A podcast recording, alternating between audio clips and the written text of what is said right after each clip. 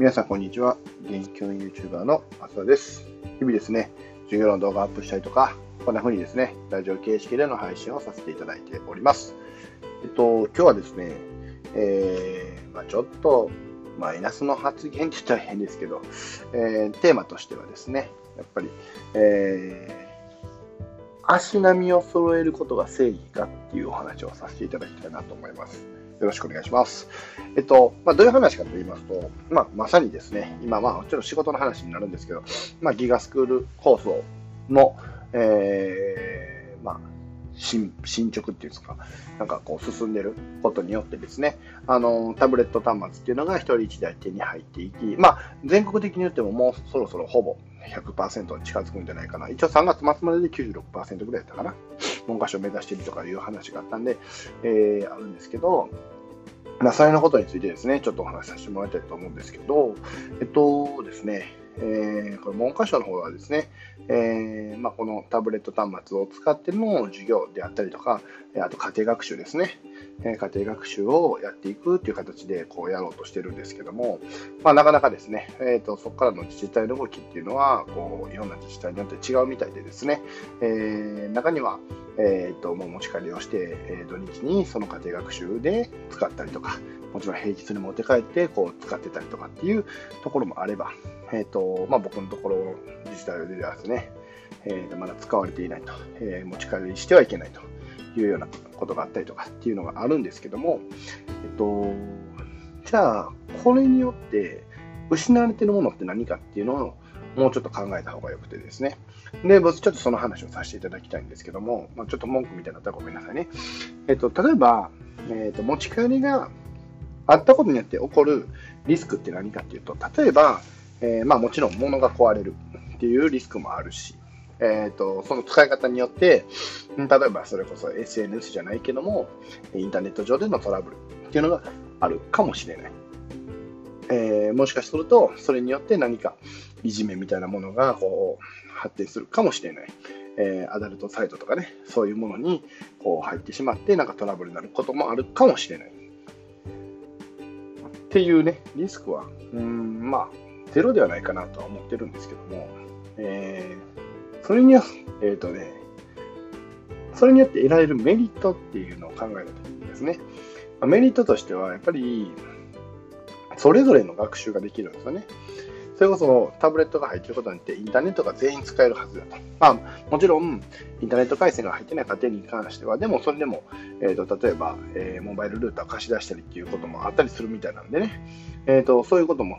していくと、基本的にはネットに全員がつながれる状態になっていると。で、ネットでつながる状態になってて、プラス、えー、そういう、うん、いわゆる SNS じゃないんですけども、えー、そういうソフトウェアを使えば、えーと、オンライン上でね、例えばチャットとかで、えー、生徒同士もそうですし、生徒と先生同士、えー、がつながれたりっていうことができると。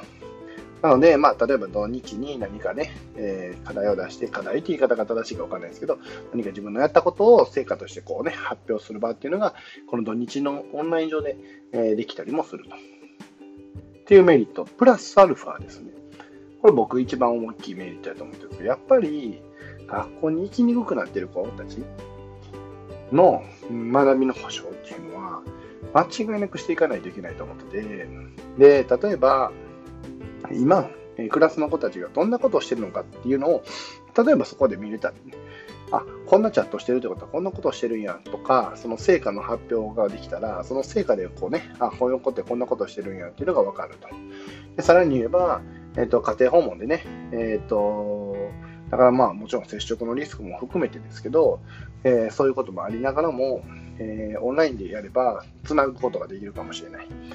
でそのオンラインでものを、まあ、教室とかで後ろにやっとけば、授業の様子を見ることができる。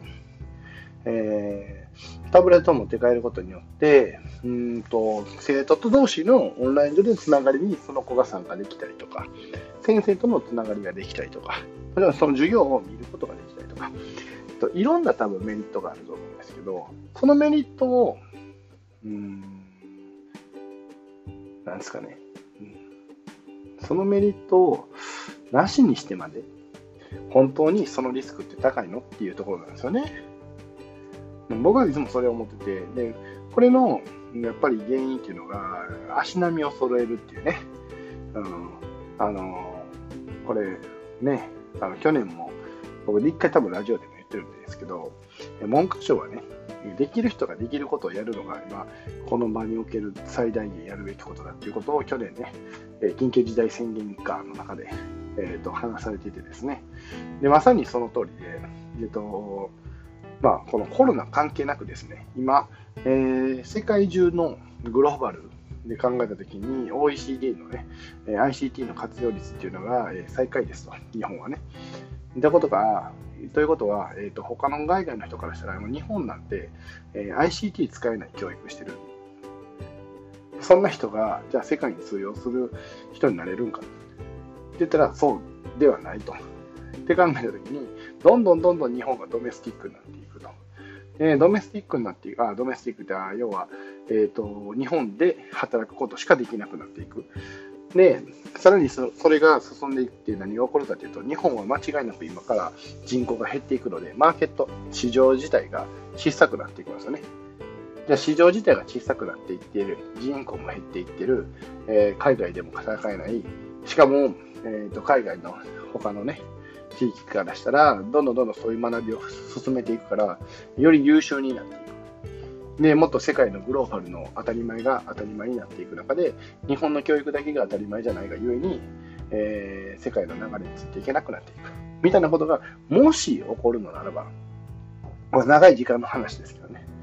今ここでその何ですか？アダルトサイトがうんぬんとか SNS うんぬんとかっていうこともリスク以上にですねえやっぱり使わせていくことの方が大事なんじゃないかなって思いますし、もうこれもし仮にですね、えーと、使えないっていう先生がいてたら、僕はそれは、じゃあちょっと控えるっていうのは全然選択肢としてもありで、むしろ使え使える先生で、そのリスクを測ってる承知の上で、やっぱりメリットの方にこう振りたいっていう先生の意見を消してしまってること自体が僕はすごく残念だなっていうふうに思っています。で、まあもちろん僕自身もですね、持って帰ってほしいえー、先生の一人ですし、まあ、僕が今やってる取り組みっていうのは、えーと、土日でもできるし、土日にやりたいっていうね、生徒の声が結構上がってるんですよね。うんと僕、まあ、80人見てて10人ぐらい上がってるんですよ。え